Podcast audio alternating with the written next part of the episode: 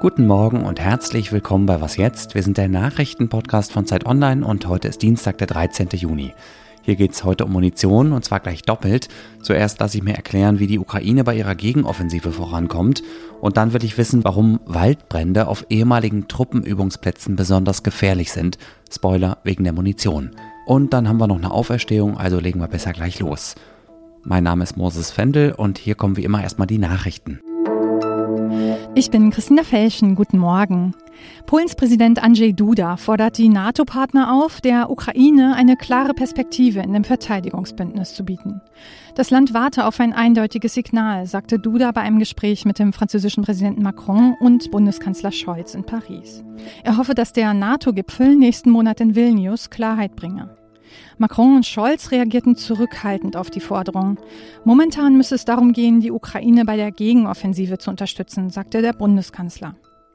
Mit dem bisherigen Erfolg dieser Offensive ist man in der Ukraine sehr zufrieden. Die Kämpfe seien hart, aber es gehe voran, sagte Präsident Volodymyr Zelensky. Dazu gleich mehr im Interview. Der ehemalige US-Präsident Donald Trump muss sich heute erstmals in der Dokumentenaffäre vor Gericht verantworten. In Miami sollen ihm 37 Anklagepunkte förmlich vorgelesen werden. Es ist die erste Anklage gegen einen ehemaligen US-Präsidenten auf Bundesebene. Die Justiz wirft Trump unter anderem vor, nach seiner Amtszeit geheime Regierungsunterlagen in seinem Privatanwesen aufbewahrt zu haben. Damit hat er möglicherweise gegen das US-Spionagegesetz verstoßen. Darauf stehen bis zu zehn Jahre Gefängnis. Zum Auftakt der Gerichtsverhandlung bereitet sich die Stadt Miami auf bis zu 50.000 teils gewaltbereite Demonstrierende vor. Redaktionsschluss für diesen Podcast ist 5 Uhr.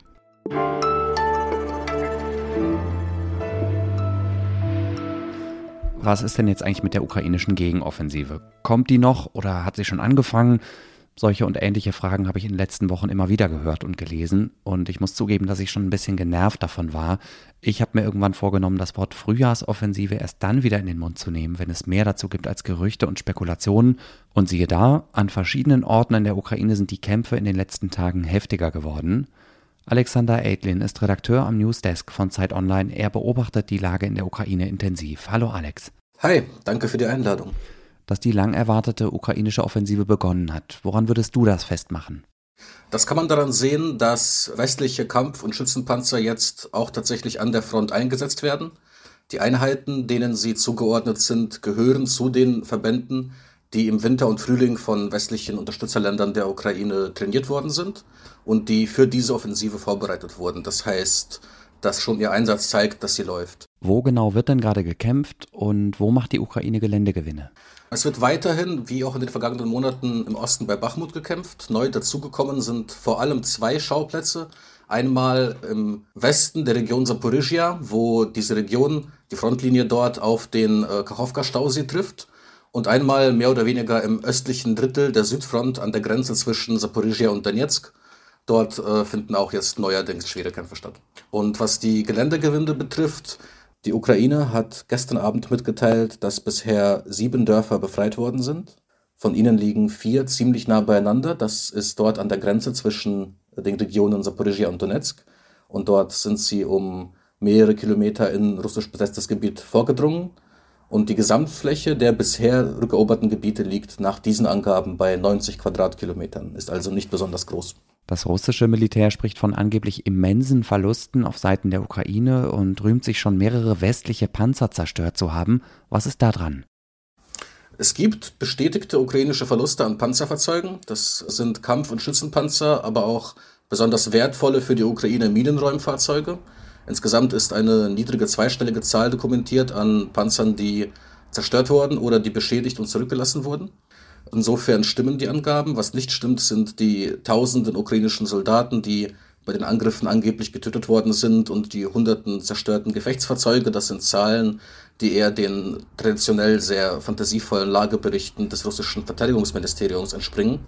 Fast alles, was wir an Bild- und Videomaterial zu den jetzt laufenden Kämpfen haben, kommt von russischer Seite. Die Ukraine hat ihre Bürger und auch Militärblogger in den vergangenen Wochen immer wieder eindringlich dazu aufgefordert, die Angriffe nicht zu gefährden, indem man Videos von Truppenbewegungen oder Kämpfen veröffentlicht. Und dieses strategische Schweigen nutzt Russland natürlich aus und veröffentlicht nur Material, das seine Armee gut aussehen lässt. Stimmt es, dass die Ukraine einen Großteil ihrer Kräfte weiterhin zurückhält? Welche Taktik steckt dahinter? Insgesamt hat die Ukraine für die Offensive zwölf Kampfbrigaden vorbereitet. Das sind mehrere Zehntausend Soldaten.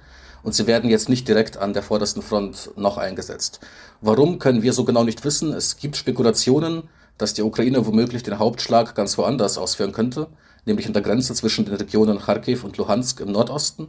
Aber wahrscheinlich ist auch einfach, dass sie abwarten, wo sie in der russischen Verteidigung eine Schwachstelle finden, die nach ihrer Meinung besonders geeignet ist, um dort mit dem Rest ihrer Truppen vorzurücken, also mit dem Großteil. Den gesprengten Kachowka-Staudamm, den hast du ja selber gerade schon kurz erwähnt. Kannst du schon irgendwas dazu sagen, wie diese Sprengung die ukrainische Offensive beeinflusst? Also effektiv verhindert diese Sprengung auf eine gewisse Zeit, dass die Ukraine den Dnipro-Fluss überqueren kann. Allerdings berichtet jetzt das ukrainische Militär, dass Russland Einheiten, die das östliche Dnipro-Ufer gesichert hatten, jetzt in Richtung Saporizhia zieht. Das können wir so einfach nicht überprüfen, aber es ergibt insofern Sinn, als dass diese Front gerade jetzt frei wird in, Cherson. Das heißt, ganz kurz gesagt, hat die Kachowka-Sprengung einen möglichen ukrainischen Angriff in Cherson fürs Erste verhindert und den jetzt stattfindenden Vormarsch in Saporizhia verlangsamt. Danke dir, Alex. Sehr gerne.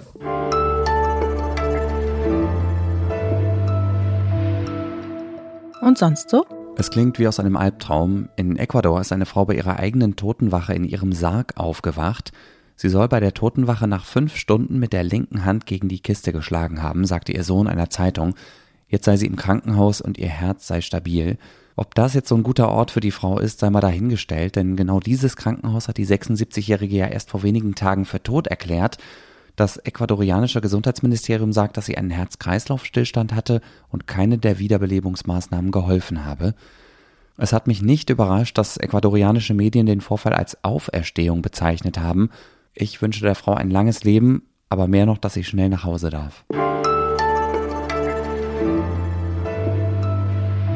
Fast zwei Wochen lang hat die Feuerwehr gegen die Flammen gekämpft. Am Wochenende hat sie den Waldbrand auf einem früheren Militärgelände bei Jüterbock südlich von Potsdam unter Kontrolle gebracht. Meldungen wie diese sind traurige Normalität geworden in den letzten Jahren. Die Klimakrise macht heiße und trockene Sommer häufiger und extremer. Nicht irgendwo im Süden, sondern hier bei uns in Deutschland. Trotz des relativ nassen Frühjahrs sind wir schon jetzt Mitte Juni wieder an einem Punkt, wo wir uns Sorgen machen sollten. Beispiel Brandenburg. In allen 14 Landkreisen ist die Waldbrandgefahr im Moment entweder hoch oder sehr hoch. Und gerade hier liegt an vielen Stellen noch Munition aus dem Zweiten Weltkrieg im Boden. Die Journalistin Maike Rademacher hat sich in einem Text auf Zeit Online ausführlich mit Waldbränden in munitionsbelasteten Gegenden beschäftigt. Hallo Maike. Hallo Moses. Was macht die Munition im Boden so gefährlich und wie leicht entzündet sie sich? Also in allen Gebieten auf den ehemaligen Truppenübungsplätzen liegt Munition. Das ist natürlich unterschiedlich. In den einen liegen zum Beispiel auch die verbotenen Streubomben oder auch große Bomben.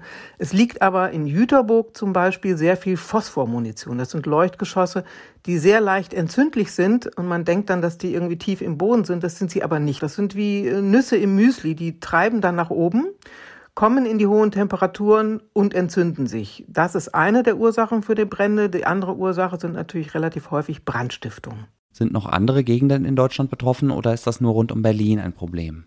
Es ist in Brandenburg ein besonderes Problem, weil sich hier wirklich viele Militärs ausgetobt haben. Also die Sowjets, die NVA, die Wehrmacht, die Bundeswehr. Und jeder hat auf diesem Truppenübungsplatz hier seine Hinterlassenschaften. Das ist der eine Punkt. Der andere ist, in diesem sandigen Boden, in diesem sehr trockenen Boden ist die Gefahr dieser Selbstentzündung durch Munition teilweise auch größer äh, als in anderen Gebieten. Aber grundsätzlich kann das auf jedem Truppenübungsplatz passieren. Jetzt sind ja beim jüngsten Waldbrand an die 700 Hektar zerstört worden, eine Fläche dreimal so groß wie der Berliner Tiergarten. Was bedeuten solche Brände für die Natur und die Artenvielfalt in den betroffenen Gegenden? Also der Truppenübungsplatz, der jetzt gebrannt hat, was da unter Naturschutz steht, das sind über 7000 Hektar. Da denkt man dann im ersten Moment, das ist nicht so wahnsinnig viel, wenn dann 700 Hektar brennen.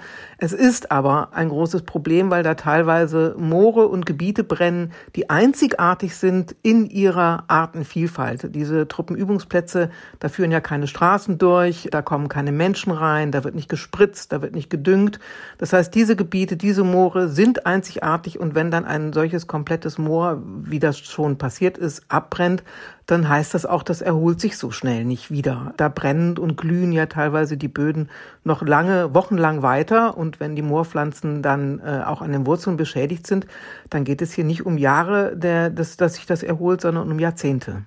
Was hilft denn gegen Brände in solchen mit Munition belasteten Gegenden? Also der spontane Gedanke ist natürlich, man sollte die Munition einfach rausräumen. Das ist aber unfassbar teuer, weil die nicht einfach so da drüber gehen können und dann sammelt man die Munition ein, sondern es muss Zentimeter für Zentimeter abgesucht werden nach Metallstücken und die ausgegraben werden, auch unter Bäumen, auch unter Büschen. Das heißt, man würde in Naturschutzgebieten, was sie ja häufig sind, den gesamten Boden einmal umdrehen. Das ist eine Jahrhundertaufgabe, man kann es nicht alles abräumen. Der zweite ist, dass man Brandschutzmaßnahmen macht. Das heißt, äh, Waldbrandschutzstreifen, um sehr breite Streifen macht, auf denen nichts wächst, sodass das Feuer nicht übergreifen kann.